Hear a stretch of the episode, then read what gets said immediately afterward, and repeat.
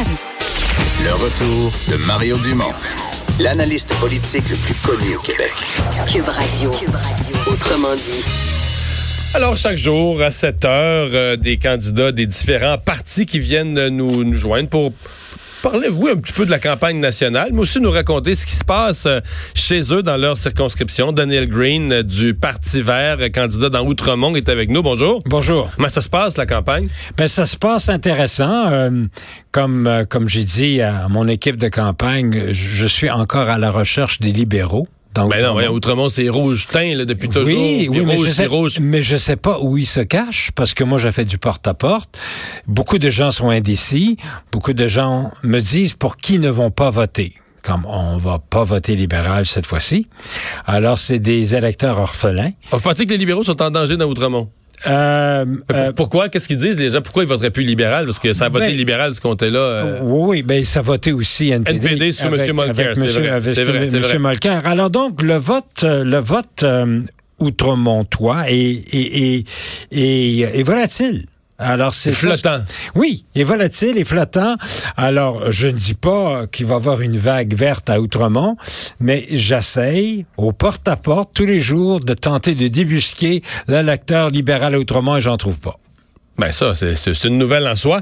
Euh, c'est quoi vo- votre message aux gens? Parce que c'est quand même spécial, le, le Parti vert, d'être d'une cause. Souvent, les électeurs, on dit, bon, on dit, il y a 16% des électeurs pour qui l'environnement, c'est la cause numéro un. Oui. Mais il y a tous les autres qui ont d'autres priorités, que ce soit l'économie, la famille, euh, le- leur budget. euh. Oui, oui, et, on, écoute et on tente de répondre euh, aux préoccupations de nos électeurs.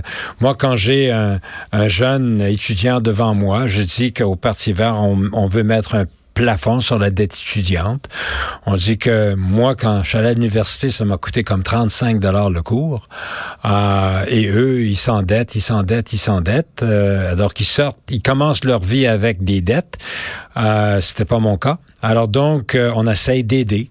On parle d'assurance médicaments. On pense que l'assurance médicaments devrait faire partie de l'université, de l'universalité des soins En santé, Euh, en santé. Alors, on sait que on a, on, on- on a maintenant, on traite beaucoup de nos bobos avec avec la pharmacie. Alors donc. Les soins de santé devraient s'étendre aux, aux, aux, aux, euh, aux mé- aux médicaments. Alors Ouais. donc, on a une offre globale. On a, on n'est pas seulement le, le parti vert vert, mais aussi on est le parti vert économie, parti vert santé, euh, parti vert euh, euh, énergie. Ouais. Avec- l'assurance médicaments, vous, vous m'ouvrez un peu une porte pour ma prochaine question. C'est la comparaison avec le NPD. Puis ma question va être double parce que il y a quand même beaucoup de points communs. Assurance médicaments, exemple, c'est dans les deux programmes. Puis c'est pas, la seule affaire qui est dans les, les- donc des parallèles entre le NPD et le Parti Vert. Oui. Pourquoi plus Pourquoi vous vous allez me dire qu'il faut plus voter pour le Parti Vert que pour le NPD de un? Et de deux. Est-ce que ça joue dur entre les deux partis? Je voyais Mme May là, dans les journaux, surtout plus au Canada anglais qu'ici, mais qui se plaint que le, le- le NPD euh, répand des saloperies ou des Oui. faussetés à sujet du Parti vert. Oui, ce n'est, on, on, on, on peut pas dire que que qu'il y a l'amour entre les deux partis euh, et ça m'étonne. Pourtant, ça devrait quand on a tant Oui. de points communs. Ap- Après, euh, absolument. Non seulement ça, c'est que lors de l'élection de Jagmeet Singh, euh, on n'a pas présenté de candidat ni de candidate contre lui. Donc, vous avez favorisé son, son élection en Colombie-Britannique. Absolument. Euh, C'est vrai qu'un candidat vague qui serait allé chercher 8-10% aurait pu compromettre son élection. Eh, C'est juste. effectivement. Et, et la logique, ça s'appelle la courtoisie du leader. On pensait que la place de M. Singh était au Parlement du du Canada pour représenter son parti. En passant, euh, euh, euh, Stéphane Dion a fait la même courtoisie à Elizabeth May quand elle s'est présentée à Halifax. Euh, elle n'a pas gagné, évidemment, c'était M. McKay qui a gagné, mais ça fait rien. Donc, il y a cette courtoisie en politique euh, qu'on qu'on aurait pu s'imaginer. aurait Donc là, vous mettez la table pour me dire il n'y a pas de réciprocité euh, de. Jack Metzing sur la courtoisie. Exactement. Alors donc, euh, euh, d'envoyer des, des idées que Elisabeth est pro-Pipeline quand elle s'est faite arrêter par la GRC en train d'occuper un pipeline Kinder Morgan ce printemps. Euh, et le juge lui a donné une grosse amende de 5 000 dollars et lui a dit vous êtes avocate, vous devez pas euh, faire de la désobéissance civile par rapport à, un juge qui vous ordonne de faire quelque chose. Alors, il va avoir un coût euh, professionnel et, et, euh, et financier qu'Elisabeth va devoir payer. Mais elle s'assume. Elle s'assume. Elle dit, bon, on va faire la politique différente. Si je crois que quelque chose n'est pas juste et si la seule façon de me faire écouter, c'est de faire de la désobéissance civile, elle l'a fait, elle assume. Donc, donc, elle l'a fait parce que vous dites, vous me donnez ça comme preuve qu'elle est anti-pipeline. Mais si on l'a présenté comme pro-pipeline, c'est à cause de, de, de déclarations ou de positions du Parti vert disant le Canada, une des choses qu'il devrait faire, c'est de ne plus importer de pétrole Exact. étranger, essayer Exact. de favoriser notre pétrole au Canada. Moi, ça, me plaît, ça a plutôt tendance à me plaire. Oui. Mais là, vous changez d'idée? Parce que si on veut notre pétrole au Canada, on va quand même pas le faire venir par camion de l'Ouest ou par train. C'est bien plus dangereux qu'un pipeline. Absolument, absolument. Là, on faut- sait plus ce qu'est le Parti vert. Ben, on, on va, on- puis on s'est expliqué. Actuellement, euh, on a des réserves de pétrole encore exploitables au large de euh, Terre-Neuve. Alors, les- Hibernia, entre autres. Hibernia. Alors, actuellement, 86 d'Hibernia est exporté vers l'Europe. Alors, pourquoi pas rapatrier le pétrole canadien exploité au Canada pour nourrir Pour les du raffineries? Canada. pour nourrir les, les trois raffineries de l'Est. Alors, c'est c'est logique dans un plan de gestion des, des, des intrants et des sortants de notre énergie. Donc, on est moins dépendant du pétrole étranger. On gère nos réserves pétrolières nous-mêmes et, coïncidence par coïncidence, les réserves restantes dans Hibernia sont autour de 10 ans et notre plan, c'est de sortir du pétrole au Canada dans 10 ans. Alors, ça fonctionne très bien. C'est pas réaliste, ça, là, 10 ans. Euh, on se demande comment réussir dans, dans 31 ans pour 2050. Mais là, dans 10 Non, ans. mais dans 31-50, on parle de, de, de, de, net carbone zéro. Là. On va même encore plus loin que d'arrêter d'user du pétrole. Alors, on parle vraiment de mettre un cap sur nos émissions de méthane de, de, de nos sites d'enfouissement. On parle de planter énormément d'arbres. On parle d'intervenir au niveau des cimenteries euh, qui, même s'ils utilisent moins de pétrole, vont quand même émettre beaucoup de CO2 de par la formation du ciment.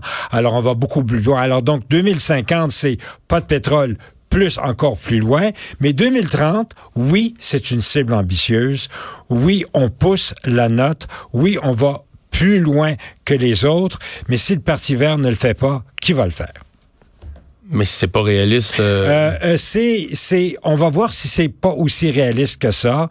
Euh, dans notre plan d'électrifier notre transport public et individuel, dans un plan de réduire euh, les, nos, notre dépendance sur le pétrole, d'avoir un vaste programme où tous les toits tous les toits, incluant le toit de Cube Radio, auraient des panneaux solaires et comme ça, on serait éclairé par, euh, par des, des, des, panneaux solaires photovoltaïques qui libéraient l'hydroélectricité québécoise pour aller exporter notre énergie québécoise vers les centrales thermiques au charbon dans les, dans les provinces euh, euh, de l'Atlantique et peut-être faire fermer certaines centrales nucléaires qui commencent à se faire très vieilles en Ontario.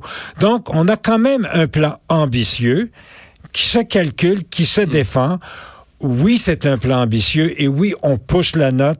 Mais encore une fois, je vous le dis, si le Parti vert ne le fait pas, ça va être surtout pas les conservateurs ni les libéraux. Et on le voit, et là, c'est le bas blesse.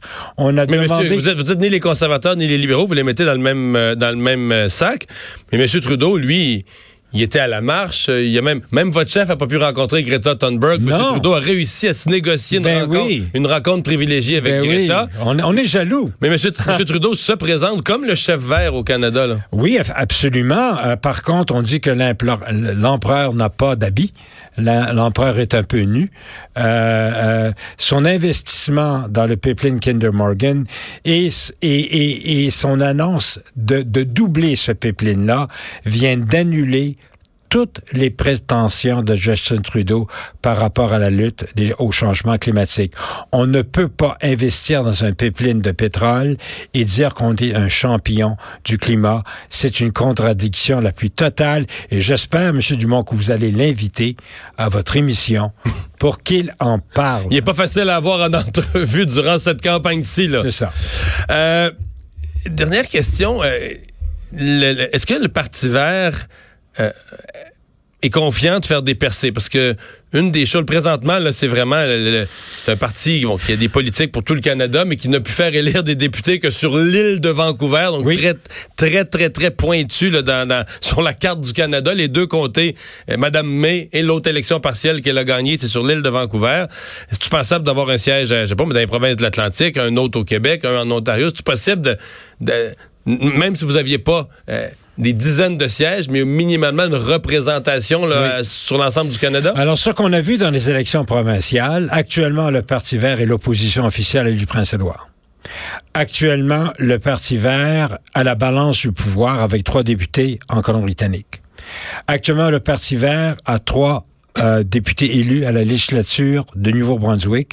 On en a un en Ontario. Alors, au niveau des des courses provinciales, on fait élire des verts. Alors, nous, on croit que cette vague verte provinciale va se transformer dans une vaguelette verte fédérale. C'est, c'est la lecture qu'on fait sur le terrain. Puis dans Outremont, ça pourrait être là. Si vous me dites qu'il n'y a plus de libéraux dans Outremont, ça pourrait être là. Ça pourrait être là aussi. Vous savez, on dit que le, le, comté d'Outremont est un, euh, au niveau du taux de scolarité. Si on regarde les données Statistiques Canada, le comté d'Outremont est un, est un des comtés les, ayant le plus haut niveau d'éducation au niveau de la population. Alors moi, je serais vraiment honoré d'avoir le comté d'Outremont viré au vert. Les gens d'Outremont seraient célèbres à travers le Canada. Le premier comté vert au Québec, à Outremont. Et je pense que à Montréal, on serait fiers et Outremont aussi. M. Green, merci d'avoir été avec nous. Ça me fait Bonne chance pour la suite de la campagne. Au revoir. Merci. On s'arrête pour la pause. Dans un instant, hey, dans un instant, les sports, JC, il va se péter de la broue. Il a deviné exactement le score du match d'hier.